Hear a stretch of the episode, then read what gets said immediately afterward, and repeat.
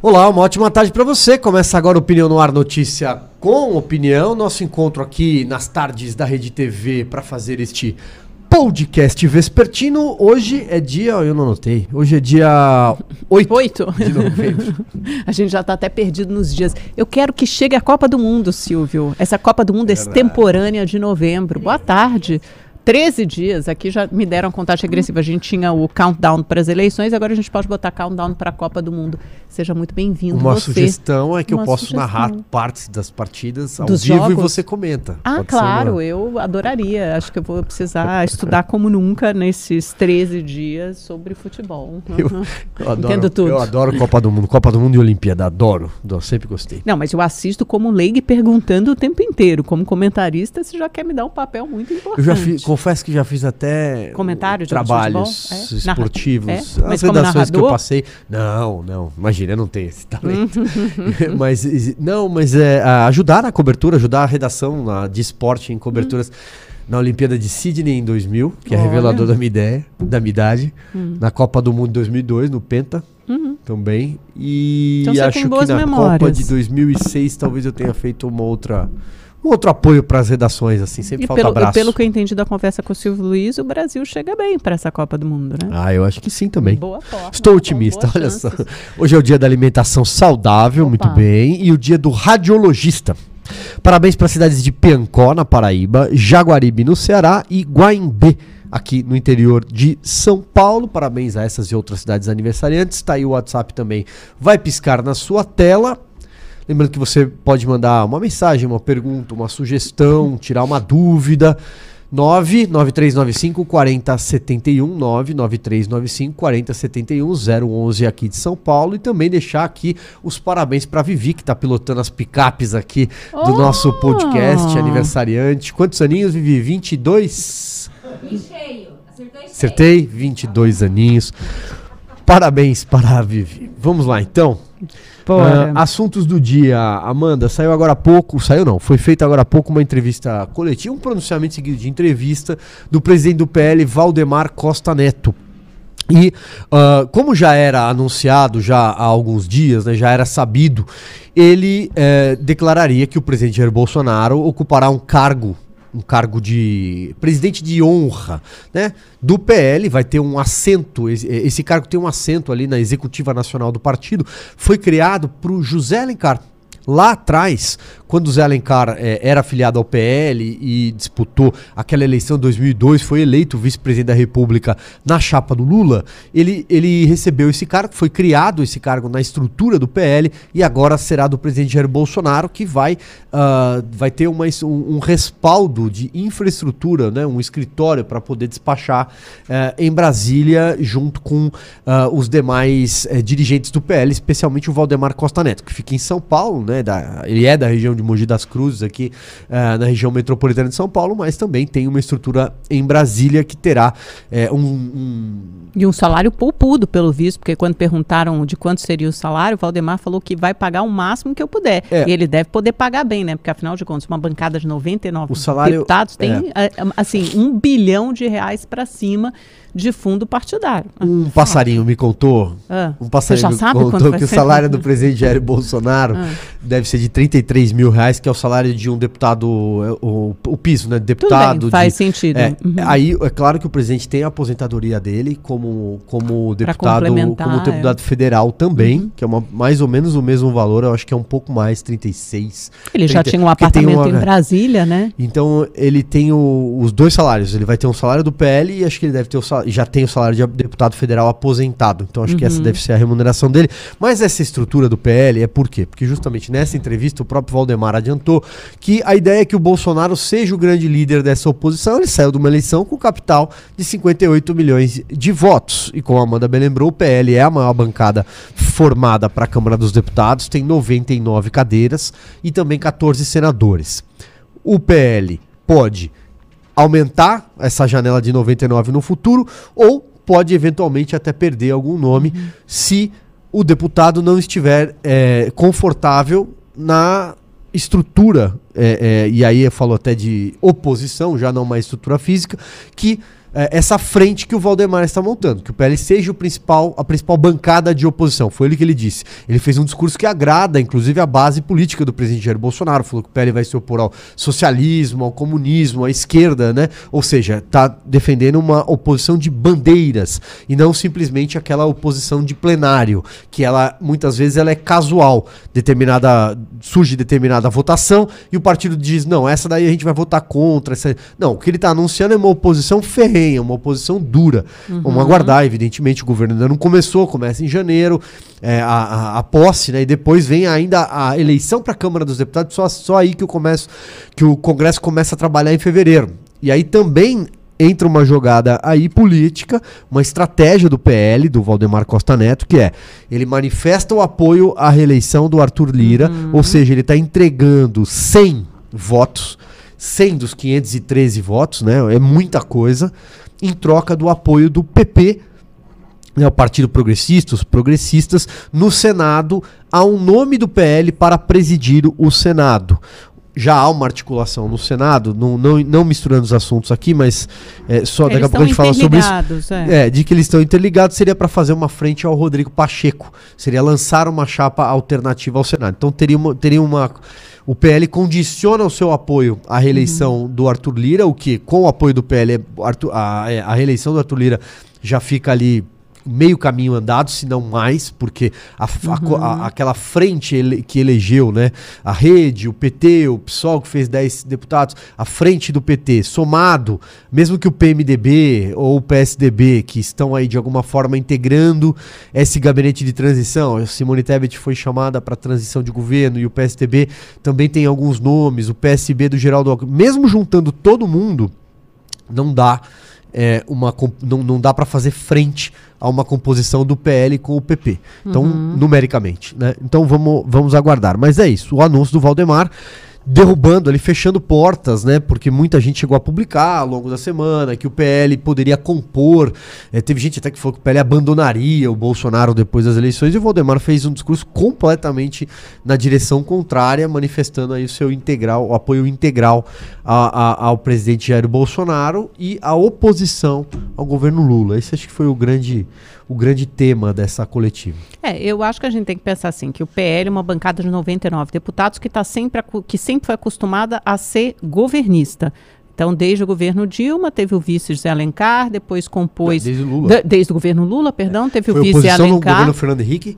Sim, de, mas faz tempo do, isso, né? Depois, foi, sim, até, faz até, um tempo. Até, até a eleição do Lula. Aí sim passa sim, a integrar a base pelo Zé Alencar passa a integrar a base pelo Zé Alencar, ou seja, integra a base com o candidato a vice-presidente da República, ou, ou, seja, aliado de primeira hora. Valdemar Costa Neto foi, inclusive participou do mensalão, foi condenado a sete anos e dez meses de prisão, cumpriu parte é, dessa pena em regime fechado e da cadeia recebia os próceres do PL e mandava no partido. E o partido tinha ministro, sempre comandou, por exemplo, o Ministério dos Transportes, tinha o Alfredo Nascimento, o PR também caiu numa dessas operações da Polícia Federal. O Valdemar Costa Neto sempre comandou com mão de ferro o PL, numa rédea muito curta. Aí o que acontece? Depois o governo Dilma continuou fazendo parte, era PR, porque ele vai mudando de nome, né? Era PL, depois foi, virou PR, depois voltou a CPL, que é o que é hoje, Partido Liberal, e rapidamente integrou a base do presidente Bolsonaro quando Bolsonaro abriu os braços para formar uma, uma base aliada. Aí sim o PL e os republicanos se aliam ao PP e formam aquele coração chamado de centrão ali da base aliada do presidente da República e depois acaba cedendo a legenda para o presidente e graças graça à popularidade do Bolsonaro, e o Valdemar reconhece isso na coletiva, que foi uma longa coletiva, ele respondeu a perguntas de vários repórteres, ele diz, olha, chama o Bolsonaro de nosso capitão, diz, é, é tem um capital, é nosso principal cabo eleitoral, com capital político de 58 milhões de votos. E uh, não só coloca o Bolsonaro como capitão desse time, como presidente de honra do PL, mas também coloca no Bolsonaro a responsabilidade de dar as diretrizes para esse time. Resta saber se esse time jogará unido, porque o PL não é um partido homogêneo. Tinha um PL que era o PL até a entrada do Bolsonaro, com políticos profissionais, esses acostumados a a ser governistas, a serem governistas, a mamar na teta de qualquer governo, seja ele qual for, e tem o PL que veio a reboque do Bolsonaro, conseguiu eleger deputados campeões de votos. A gente tem a Carla Zambelli, tem a Bia Kicis, tem o Ricardo Salles, tem o Coronel Tadeu, tem o Nicolas Ferreira, candidatos que conseguiram, inclusive, chegar facilmente ao quociente eleitoral, foram puxadores de voto, elegeram, puxaram outros deputados nessa votação expressiva, mas você tem ali cerca de 40 ou pouco mais, pouco mais de 40 deputados que são aqueles políticos profissionais. A gente tem que ver se vai ou não, em algum momento, ter uma cisão no partido. Nessa largada, de fato, é oposição, diz que pode eventualmente votar a favor de pautas do governo, desde que sejam de interesse ali dos interesses que o, o, PL defende, faz alusão a esse comunismo, socialismo imaginário, que obviamente não existe, nunca existiu no Brasil, a gente nunca teve um governo comunista nesse país, e obviamente Lula não é comunista, só quem acredita nisso ou finge que acredita é o Bolsonaro, porque agrada ali a claque dele, é um discurso que serve bem para é, afugentar e, e, e estigmatizar, reativar, ativar o antipetismo. É isso, por enquanto que temos, mas de, de é, qualquer forma é uma bancada gigante. E eu acho que a gente pode entrar aí, Silvia, aprofundar nesse tema que você trouxe, que é da eleição para as duas casas. Sim. Porque aí eu vejo uma armadilha, vou te colocar essa questão, veja o que você acha, que é a seguinte: amanhã tem um encontro marcado do Lula ao que tudo indica, Lula encontrará, encontrará Arthur Lira, que nos primeiros encontros com emissários petistas, segundo me relataram, se colocou à disposição do novo governo. Tem uma PEC da transição importante que deve ser formatada para ser aprovada ainda com o atual Congresso. O presidente Lula, o PT, vai precisar do apoio de Lira, sem dúvida, se quiser é, passar qualquer matéria. E esse apoio estaria condicionado, provavelmente, a pelo menos uma neutralidade, não digo que o PT vai apoiar, mas manter-se neutro na disputa para a Câmara que é a, a, disputa mais importante depois da presidência da República, para o ano que vem, comecinho, normalmente é 1 de fevereiro, comecinho de fevereiro, o Arthur Lira é o principal é, contendor, é o principal competidor. Só que hoje o Valdemar jogou uma casca de banana, ele falou, olha, o PL tem as duas maiores bancadas na Câmara e no Senado. E ele tem razão: 99 deputados no, no, na Câmara, 14 senadores no Senado. A gente quer a presidência de pelo menos uma das casas. Ele pode pleitear, ter legitimidade para isso. Ele falou: vamos apoiar Arthur Lira na Câmara se o Lira nos apoiar no Senado. Só que aí é que está selada, porque o Arthur Lira provavelmente, não sei o que ele vai fazer, mas ele também fica numa sinuca de bico, porque ele tem que escolher entre ter a neutralidade do governo e se eleger presidente da Câmara, ou apoiar Valdemar Costa Neto e, por consequência, contra o candidato que o PT vai apoiar no Senado, que é o Rodrigo Pacheco, atual presidente da, da, da, do Senado, que é do PSD, que tem a segunda maior bancada, acho que 12 senadores, não é pouco. Está quase ali empatado com o PL.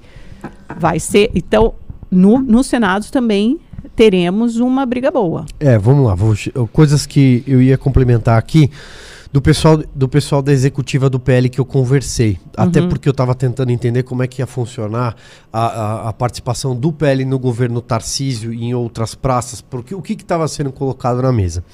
Então, bom, eles têm dificuldade com três, três estados especificamente, isso já vem da eleição, mas são estados até relativamente menores, que é o Pará, onde o partido acabou não, não tinha uma todo mundo quis ser Helder Barbalho naquela eleição sabia que ele ia ganhar e sabia que teria ter cargos ali era muito importante. Também no Piauí onde o Wellington Dias trabalhou muito bem para neutralizar o PL e no Acre. Foram esses três lugares. Do resto ele disse que estava tudo muito alinhado. Todos os diretórios é, é, todos muito alinhados para formar essa oposição frontal ao, ao, ao, governo Lula que, par, que começa a partir de agora.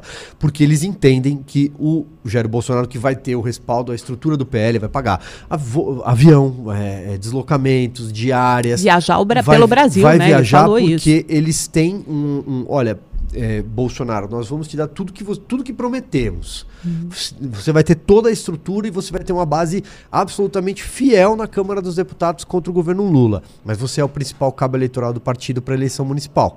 Vamos tentar fazer um número de prefeitos muito grandes, porque o PL quer ser o maior partido municipalista do Brasil. Hoje. Tomar o lugar do MDB. É, do o MDB e do PP, acredite, o PP é muito municipalista. É um partido que tem muita força, é, principalmente em cidades do interior do, do país, não tanto as metropolitanas, as capitais, mas as cidades pequenininhas do interior, o PP é muito forte, assim como o MDB tradicionalmente sempre foi assim.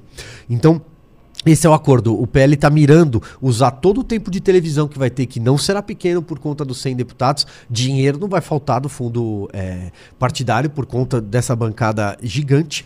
Então, que o Bolsonaro seja um cabo eleitoral para fazer um número grande de prefeitos, uma base gigantesca. E aí é claro que eles não, nunca vão dizer isso, eles estão falando da eleição de 24, mas é claro que todo mundo já está pensando em 2026 também. Um pouquinho, pelo menos, você acaba pensando. Se você tiver um número gigante, de gigantesco de prefeitos, isso favor- vai favorecer a tua eleição lá na frente. Eles ainda sonham com a possibilidade de ter o Romeu Zema. Eles acreditam que o Romeu Zema deve sair do partido, mesmo com a expulsão do João Amoedo, mas eles acham que se co- conseguissem atrair o Zema, se conseguissem, porque o Zema vai ter a principal bancada, que base do governo Zema na Assembleia Legislativa é o PL.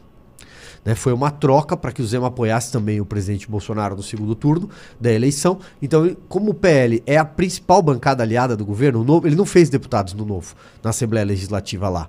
Então, ele precisa. Mas o Zema, Zema, só um minutinho para te interromper. O Zema sonha com a presidência da República. Sim. Ele sonha em ser o representante Mas da eles- direita mas em eles a- ele- 2026. É, mas é, é, é como eu tô dizendo, é desejo. É desejo Não, deles claro, conseguir todo atrair. mundo pode sonhar. né? É. Não, eu, eu, particularmente, acho que o Zema não vai sair do Partido Novo agora. Mas. É, ele enfim, não precisa fazer, tomar essa ele não precisa decisão. tomar essa decisão agora, e a- até porque ele já tem essa base do PL para votar a favor dele na Assembleia, para dar sustentabilidade ao governo dele, porque foi uma troca com, com o Ele entregou, Bolsonaro. ele entregou a mercadoria. Ele Se ele não virou. Minas, ele chegou Não, próximo. é, mas ele mas- trabalhou, todo mundo sabe que ele precisava, ter, trabalhou. nem né? precisava ter nenhum voto a mais, só o trabalho dele ali, com o quanto ele chegou em Minas Gerais, já foi Uhum. suficiente para mostrar que ele se empenhou.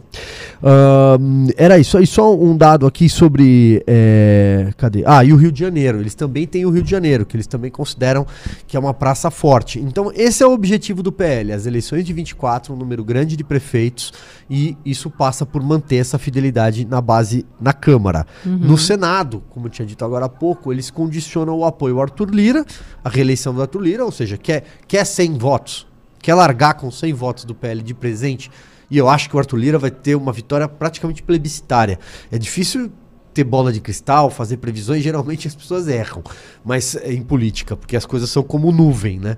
Mas é, não, não, não vejo a formação de nenhum outro candidato é, da esquerda, do PT ou de alguma frente em oposição ao Lira para sair. ninguém vai fazer pra isso. largar com o desgaste de perder uma eleição para a Câmara logo no segundo mês de governo.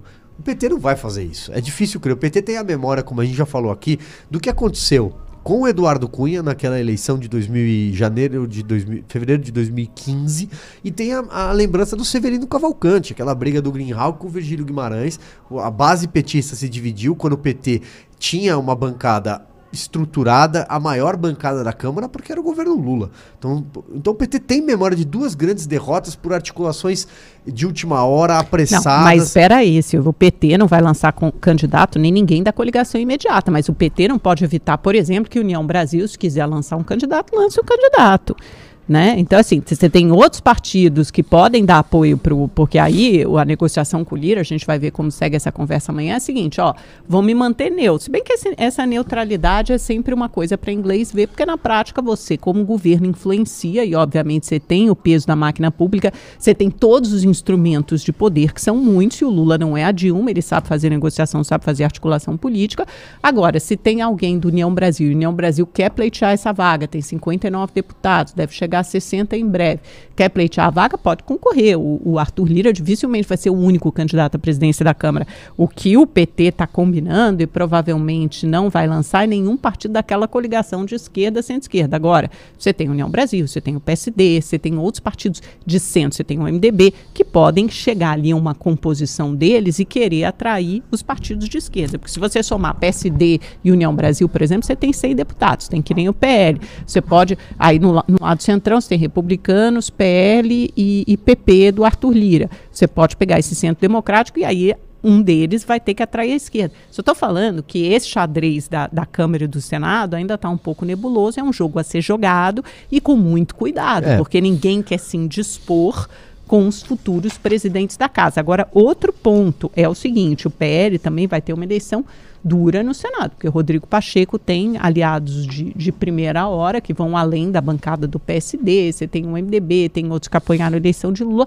e o Rodrigo Pacheco conta com a boa vontade do governo. Agora, se o PL, por exemplo, fizesse o presidente do Senado, que não acho que seja uma coisa automática, tanto é que o Valdemar está condicionando o apoio ao Lira à retribuição no Senado, apoiando o PL, ele freia. Aí sim ele consegue uma casa para frear projetos do PT, né? Aí frear mesmo, que ele vai ter o controle da pauta, a presidência da casa, e ainda fazer um enfrentamento ao STF, porque a gente tem que lembrar que quem aceita o pedido de, de impeachment de ministro do STF é o presidente do Senado. Então pode dar largada, por exemplo, a uma coisa dessas.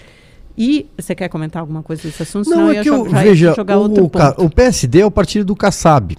Então, é, o, o, eu, eu imagino que o Kassab, essa hora, está jogando, nessa eleição do Congresso Nacional, está jogando todas as suas cartas para a eleição do Rodrigo Pacheco. Eu acho que. Claro. Ele, então, eu acho que entre. Se ele tiver que lançar, por exemplo, um candidato é, à presidência da Câmara, eu não acredito que o Kassab não, vai lançar. Não, não, ele não vai mas lançar, ele mas ele lançar, pode apoiar, por exemplo, União Brasil, se União Brasil. Entendeu? Você pode fazer é, uma composição.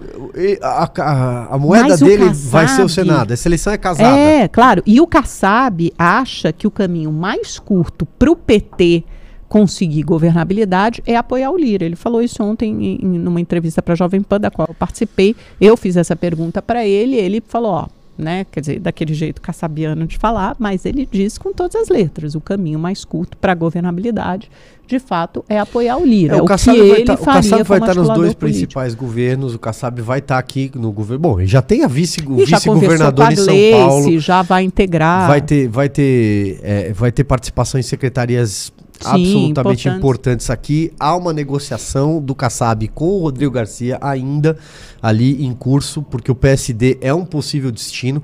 É, aqui em São Paulo, o, há muita gente no entorno do governador eleito, do Tarcísio de Freitas, defende que o Rodrigo Garcia faça parte e integre o governo. Até porque o Rodrigo Garcia é um potencial candidato a prefeito de São Paulo é, daqui a dois anos. Não sei se é do interesse dele, ele nunca respondeu sobre isso, mas no entorno do Tarcísio tem muita gente que diz isso: que o Rodrigo Garcia tem a experiência, emprestaria a experiência dele aqui de ter sido governador, se pegasse uma. É, estivesse à frente de uma secretaria importante. Ele foi um aliado importante do, do, para que o Tarcísio aumentasse, ampliasse o número de, de votos com a interlocução uhum. com os uhum. prefeitos do interior nesse segundo turno aqui em São Paulo e poderia sim ser um potencial candidato à prefeitura de São Paulo nesse campo do centro da centro-direita, desde que ele não fosse candidato pelo PSDB, até porque ele não é um tucano raiz, ele foi e se filiou ao PSDB justamente para ocupar o Palácio dos Bandeirantes, era um acordo com o João Dória. O João Dória passou o governo é, é, de São Paulo para o Rodrigo Garcia, mas isso estava condicionado a ele se filiar ao PSDB. Ele era filiado ao DEM, ele é um egresso do antigo PFL, ou seja, ele tem uma, um laço muito maior com a centro-direita do que no partido onde ele está hoje em dia. Então acho que o, Kassab, o jogo do Kassab será esse. Vamos aguardar. A eleição da Câmara parece chato, mas quando chega na, na, na, semana da eleição. É emocionante, não ela é, é chato, muito, não. É, ela, ela se agita e, para quem acompanha a eleição em loco, no, no, na Câmara dos Deputados, é algo assim, é, aquelas 24 horas que antecedem a eleição, é um corre-corre para aquele salão é. verde, é. entra em gabinete, sai gabinete, e tudo entra no jogo. As tais secretarias parecem. Ah, ninguém nem sabe o que faz o segundo secretário, terceiro secretário, quarto secretário. Isso é, entra no jogo. Todo mundo quer estar na mesa diretora. Por quê? Porque é aquela sucessão natural. O presidente não fica à frente, não está à frente ali de todas as votações. Ele precisa se ausentar para fazer uma articulação, para ir a, a, um determinado é, gabinete, ministério. Então alguém preside, é aquela figura de você estar presidindo uma sessão, estar presidindo é, uma votação. Aí as secretarias, a primeira secretaria funciona como uma espécie de prefeitura da Câmara dos Deputados. Então as decisões mais burocráticas que passam por desde reformar determinada, determinada ala até se o restaurante vai ou não vai funcionar. Enfim, as coisas passam ali pela, pela mesa diretora. Tem a, a terceira secretaria, se não me falha a memória, é responsável pela emissão é, é, dos passaportes. A segunda secretaria é, é a, é a questão da, da, da, da, corregedoria, que é importante, onde recebe as denúncias, que manda para o Conselho de Ética. Então, ou seja, tem toda uma estrutura da Câmara dos Deputados que interessa a esses partidos. Então, é, é por aí que passa a negociação. E o vamos voto. falar da equipe de transição, né? Que a gente está muito voto, tempo falando de oposição, vamos falar e o voto de só se E o voto só se define no final das contas nas últimas 24 horas antes da eleição da Câmara. Isso. O Alckmin acabou de dar uma entrevista coletiva também, né? Já então sinalizando para a transição, anunciando alguns nomes. E ele anunciou quatro nomes da área econômica e quatro nomes da área social. O mercado está muito apreensivo. Ontem, inclusive, o dólar subiu bastante, a bolsa caiu. Quando começou a circular é, a, a, informação de que o PT estava pressionando pelo nome de Fernando Haddad para o Ministério da Fazenda. Isso não foi bem recebido no mercado. O mercado trabalha com nomes políticos, sim, até porque o Lula sempre indicou durante a campanha que ele gostaria de ter um nome político à frente da pasta, que faz todo sentido, e abaixo desse ministro político, que tem habilidade e condição de negociar com o Congresso, uma equipe econômica técnica. Aí foram aventados vários nomes, com muita força, Rui Costa, que é ex-governador da Bahia, Wellington Dias, ex-governador do Piauí, que são bem aceitos, bem vistos pelo mercado, são tidos como nomes políticos habilidosos, ex-governadores de Estado, apesar de, de, de, ambos serem do PT, mas nomes ainda bastante habilidosos, e aí sempre circularam aqueles nomes mais técnicos, que seriam a cereja do bolo sonho do mercado, que são Henrique Meirelles, o próprio Pércio Arida, que foi coordenador do, do plano econômico do Alckmin na eleição de, na campanha de 2018, e um dos pais do plano real. Nessa, nesse anúncio, primeiro anúncio da equipe econômica de transição, e aí o Alckmin deixou muito claro nessa entrevista coletiva que isso não necessariamente quer dizer que essas pessoas vão integrar o governo ou são ministeriáveis, mas o hábito, a tradição diz que aqueles nomes que integram a equipe de transição são sim fortes candidatos a ministros eh, de Estado. Os nomes da equipe econômica anunciados até agora, esse, essa equipe de transição conta com 50 nomes, são 50 cargos ali, assessores, isso é tudo criado por portaria, tem todo esse trâmite burocrático. Os nomes anunciados para a equipe econômica, por enquanto, são dois economistas da linha liberal, que são Pércio Arida e André Lara Rezende, os dois pais do Plano Real, integraram o governo Fernando Henrique Cardoso, próximos ao PSDB e outros dois mais próximos ao PT. O Nelson Barbosa, que é ex-ministro da Fazenda é, da Dilma Rousseff, depois que caiu Joaquim Levy entrou Nelson Barbosa, e o Guilherme Belo, que é um economista da Unicamp, também muito próximo aos quadros do PT, dessa linha mais desenvolvimentista. Então, pode, a gente pode dizer que tem um equilíbrio, um balanço entre esses, essas duas alas, uma mais desenvolvimentista, outra mais liberal. E isso fez com que, quando essa equipe foi anunciada, eh, esses nomes anunciados como parte da equipe de transição, o dólar inclusive caiu 0,56%, acho que terminou cotado a 5,14%. Ontem tinha chegado a 5,17%, um, algo que o valha. E, além disso, tem equipe social. Então, foram anunciadas essas duas alas. Tem também o Conselho Político, que são nomes de vários partidos, do PDT, do MDB, do uh, o PSD ainda não foi anunciado, mas todos esses se integrarão à equipe de transição. E os nomes da ala uh, social, que foram anunciados hoje também durante, durante essa coletiva do Alckmin, são de assistência social, senadora Simone Tebet, que vai coordenar essa ala, uma importante aliada, imprescindível do presidente Lula no segundo turno, assistente social Márcia Lopes, economista Tereza Campelo, que já foi ministra também do desenvolvimento social, acho que no governo Dilma, né?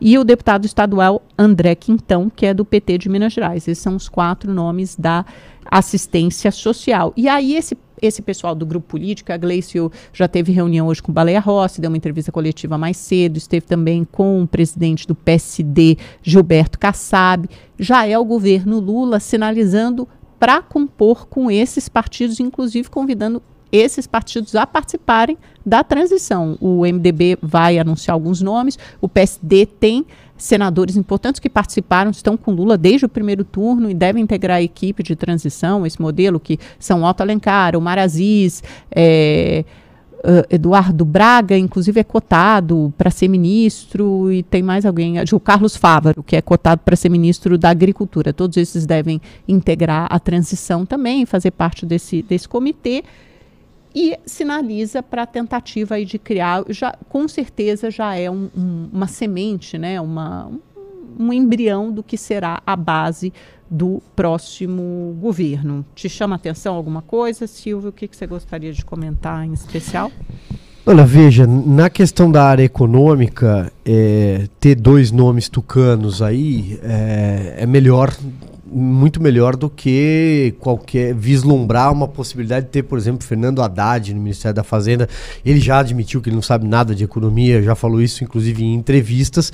Ou mesmo Guido Mantega, que é realmente uma assombração. Ah, mas o Alckmin disse que o Guido Mantega também vai integrar é, essa equipe de Guido transição. Mantega, ele confirmou Guido Mantega, isso hoje Guido Mantega habita os pesadelos dos brasileiros que eles lembram. Mercado, eles né? vão se lembrar do que foi o desastre econômico do governo Dilma Rousseff, os piores anos de Dilma Rousseff, né, a, a, aquela gastança, aquela fila de desempregados, o cenário de recessão econômica seria Guido Mantega. Então, qualquer nome que não seja o Guido Mantega e não seja o Fernando Haddad, que não entende nada de economia, e ele já admitiu isso, ele já disse isso, tem até entrevistas que ele brinca, que ele fala que ele dava uma. que ele colava do Schwartzman, tem isso aí, você acha no YouTube. Ou seja, já é melhor ter dois tucanos ali. Uh, em relação ao Nelson Barbosa, já foi ministro. Desses nomes, é o quadro mais próximo do que poderia ser um eventual ministro da Economia nesse quarteto. O Guilherme Melo, o que eu conheço do Guilherme Melo é Bom, economista da Unicamp, tudo já, já lembra muito a Luiz Mercadante, já chega muito perto do Mercadante que está é lá, próximo, aliás, é próximo que está lá ali né? na antessala. Tem uma entrevista do Guilherme Melo, para quem quiser ler, eu não vou gastar tanto tempo aqui até para não pegar, mas foi publicado no jornal Folha de São Paulo, é, ainda lá atrás, em, em junho, quando é, se, se discutia o que seria o plano de governo dos candidatos, qual seria o plano de governo do PT. E aí o Guilherme Melo deu uma entrevista para a Folha de São Paulo, que ele fala, olha, quem pode falar sobre responsabilidade fiscal é o Lula. Esse é o título, coloque para quem quiser saber quem é o Guilherme Melo. Ele é muito jovem, uma, é, é, na, na, tinha 39 anos na época dessa, dessa entrevista. Ou seja, é alguém com uma linha que também me preocupa muito e que eu acho que teria uma cara de governo Dilma Rousseff. Então, dessa lista, é bom que tenha, estejam lá dois nomes é, tucanos, dois nomes do Plano Real, porque sabem como é que funciona a questão de estabilidade da, da moeda, entendem um pouquinho melhor de austeridade fiscal, né? afinal de contas, participaram da criação, da elaboração do Plano Real. Então, vejo, vejo com olhos. É, melhor, vejo melhor, melhores, né? Não são nomes da, da linha econômica que eu penso, que eu defendo, por exemplo, de nenhum, mas são mais próximos daquilo que seria é, é, é, daquilo que seria distante de qualquer assombração ou pesadelo. O, o que? Você está falando do Nelson Rousseff. Barbosa? Não, e, não dizendo, do... o Pércio Arida e o André Lara estão muito distantes, eu acho, daquilo que foi o desastre econômico do governo Dilma Rousseff que, que tem a cara do o selo Guido Mantega de desastre. Então, não são economistas liberais, ali... né? Inclusive, eles são pais do plano econômico então, mais acertado da história recente do Brasil, foi o plano real, então, né? É, foi, foi é, o que eu é, acabei de dizer. Eu falei, embora não sejam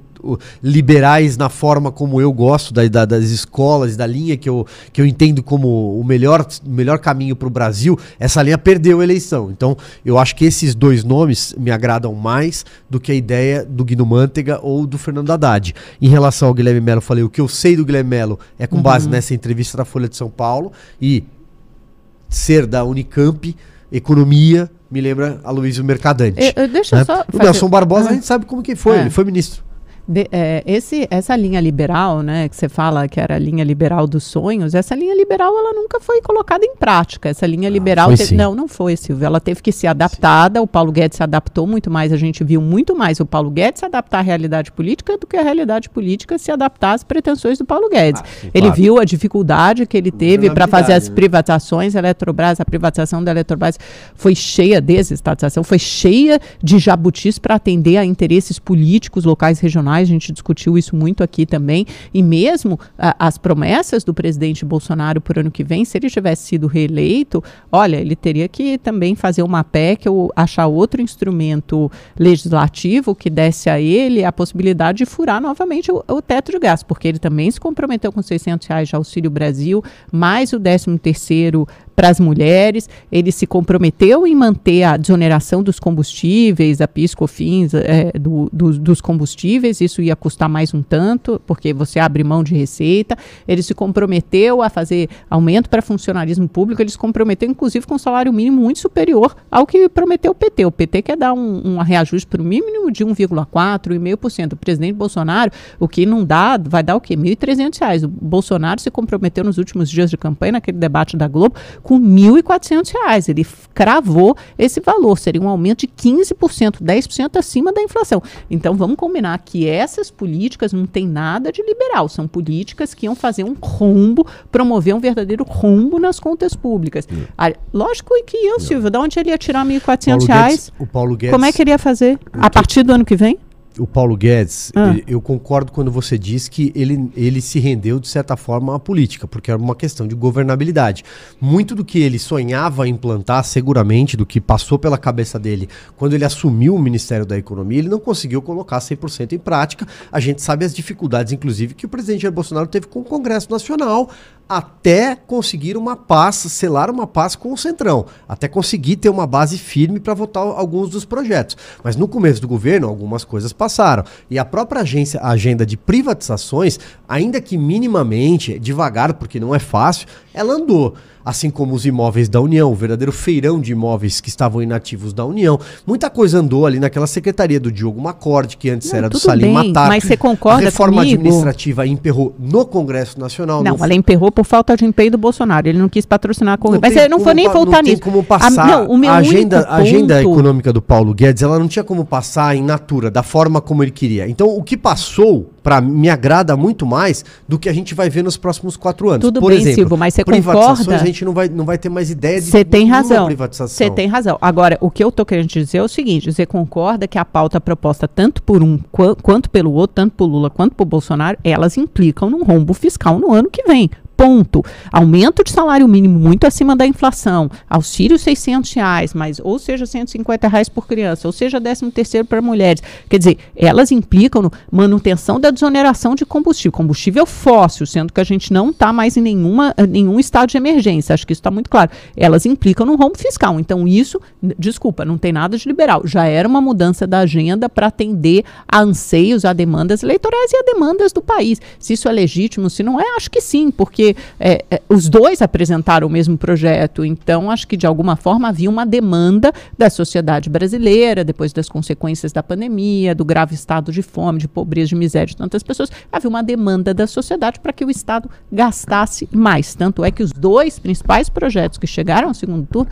apresentavam pautas de aumento de gastos públicos. Então, portanto, é, liberal, em essência, já não, não tinha mais nada nenhum dos dois, longe Bom, disso. Bom, veja só, em relação a, a, a, tal da PEC, né, que eu acho que é a, o, o, assunto uhum. na mesa, eu vou repetir, uh, e, e, eu estou dizendo isso porque você está falando em rombo fiscal para o ano que vem. Ou seja, furar o teto de gasto com 200 bilhões ou alguma cifra parecida com essa. Eu acho que tudo isso, vou repetir o que eu acho, passa pela negociação com o Arthur Lira, para que ele permaneça na cadeira de presidente da Câmara dos Deputados e negociar com este Congresso que está aí. Se, se deixar para negociar com o Congresso do ano que vem, o Congresso recém-impossado, nem essa PEC nem nenhuma vai passar. Aí viria por meio de medida provisória, uhum. o que não abarca. Aliás, se lembra, eu falei que isso era uma possibilidade. Depois, no dia seguinte, veio surgiram algumas notícias é, é, dizendo que a equipe econômica cogitava é, isso. É, naquele a, dia a mesmo já estavam falando. É, isso eu não lembrar, mas eu sei que falei que eu sei porque esse é um mecanismo que pode ser usado com programas sociais já pré-existentes. Isso uhum. existe. Então, pelo menos parte deles seria contemplado. Se o governo editar uma medida provisória, ela vai ter validade até caducar, mas também a medida provisória é, não seria é, garantida a sua aprovação. Então eu acho que passa por negociar com esse Congresso que está aí. Ah, tem uma pergunta que chegou aqui. Quem que é? Marcelo de Mongaguá, Amanda Navarro. Quem seria um bom ministro da Economia no governo Lula? Paulo Guedes, Marcelo, tô brincando. É, esse seria o que eu gostaria. É, mas veja, desses quatro nomes aí que foram anunciados pelo Geraldo Alckmin, que a Amanda trouxe, eu repito que eu acho que os dois tucanos, o Pércio Arida e o André Lara Rezende, são nomes que me agradam muito mais do que pensar num pesadelo chamado Guido Mantega, Dilma Rousseff ou Fernando Haddad. Ah, o Nelson Barbosa já foi ministro, então a gente já sabe mais ou menos que ele é um quadro do PT, não seria muito diferente daquilo que o PT já apresentou. Nelson Barbosa ele começou no planejamento, aí depois é que ele migra de pasta no governo Lula. E o Guilherme Melo, como eu disse, que eu conheço é com base nessa entrevista da Folha de São Paulo, que ele não, ele é totalmente contra, pelo que eu entendi aqui, é, teto de gastos é, e defende revogação de algumas ideias trabalhistas. Mas vou procurar saber mais sobre ele, que é muito jovem, economista da Unicamp, deve ser ligado ao Luiz Mercadante. É ligado luz do mercadante. E, e, na verdade, o PT, que o PT quer fazer? Uma dobradinha, porque ele vai recriar o Ministério do Planejamento. Então, aquela fusão, aquela grande. E vai voltar a se, faz- eh, se chamar Ministério da Fazenda. Esse nome foi modificado quando o Bolsonaro entrou e ele fundiu vários ministérios: indústria, pa- aquela pasta da indústria, eh, comércio exterior, pasta do planejamento, pasta da economia, todas em uma coisa só e deu superpoderes ao Paulo Guedes. O PT quer voltar ao modelo anterior e ah, deixar de fundir, separar essas pastas. Então, vai ter planejamento, vai ter eh, fazenda e vai ter indústria e comércio exterior. O que, que eles pretendem fazer? Pelo menos as negociações estão mais ou menos nesse sentido. Você põe um nome mais liberal ou talvez mais técnico em uma das pastas, ou planejamento ou fazenda, e na outra um nome mais político, talvez mais petista. Mas o importante é que se você puser um nome como, por exemplo, Fernando Haddad, que ontem o mercado já gritou, ficou oriçado quando eu vi o nome do, do ex-candidato ao governo de São Paulo. Aí você colocaria um nome técnico no planejamento, podia ser um Henrique Meirelles, pode ser um Pércio Arida, um nome desses que é bem visto e é super palatável para o mercado. O mercado ia adorar se visse um nome como o de Henrique Meirelles na Fazenda, obviamente. Ia gostar também se visse um nome como o de Wellington Dias ou Rui Costa, que são dois ex-governadores do Nordeste, os dois são petistas, mas são habilidosos politicamente, bem articulados, são opções sempre lembradas para a Fazenda. Tem o Alexandre Padilha, que é um deputado, aliás, foi o emissário do PT nas reuniões de mercado foram feitas durante a campanha. O Alexandre Padilha sempre figurou entre esses nomes. Seria um nome palatável, não tão palatável quanto os dos governadores no, no- Nordeste, mas ainda assim mais palatável, muito mais palatável do que o do Fernando Haddad. O terror, e, acho que isso nunca vai acontecer, seria nomear um, um Guido Mantega, ou acho que mesmo Nelson Barbosa, que já foi ministro da Dilma, não vejo nenhum deles cumprindo essa, essa missão. Mas tem no bolão de apostas tanto nomes técnicos, que podem ser muito bem vistos pelo mercado, aí sim você teria uma aceitação, talvez uma lua de mel maior com o governo do PT e até uma habilidade de digerir essa PEC da transição, mesmo que venha com valor alto, tipo 200 bilhões de reais.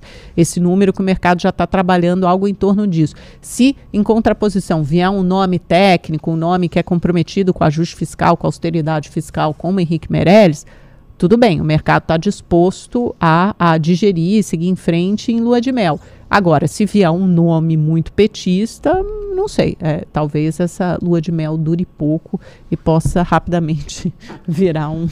É, todos esses nomes aí, aí. todos esses nomes, eu acho que com exceção dos dois tucanos que a gente falou, o tempo tá acabando, né? já são, E são o Henrique Meirelles, né? O Henrique Meirelles é o que Ah, fez o você teto de? Eu não gastos, a reforma Henrique- Eu não acredito que trabalhista. ele entregaria a fazenda ao Henrique Meirelles. Não, é, eu, eu acho. Eu acho sei. que não. Eu acho mais Por difícil, várias mas- razões. Eu até poderia acomodar o Meirelles em algum determinado caso. Não, ele mas foi presidente do Banco Central. bem visto agora, mercado, Não, né? é. Agora E acomodar. apoiou o Lula desde o primeiro turno. Essa composição já foi feita no primeiro turno. É, mas eu acho que a Meirelles linha do. Só foi- se o Henrique Meirelles.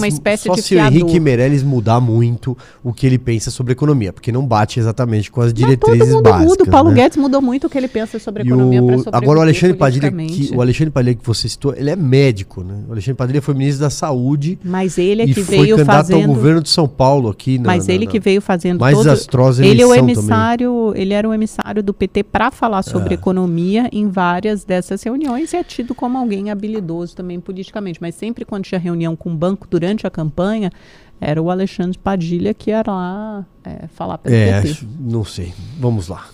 Vamos, Acabou? Já temos? É isso? Demos o nosso Então horário é isso, gente. 17h59. Até amanhã, pessoal. 17 e 15. Até lá, tchau, tchau. Tchau.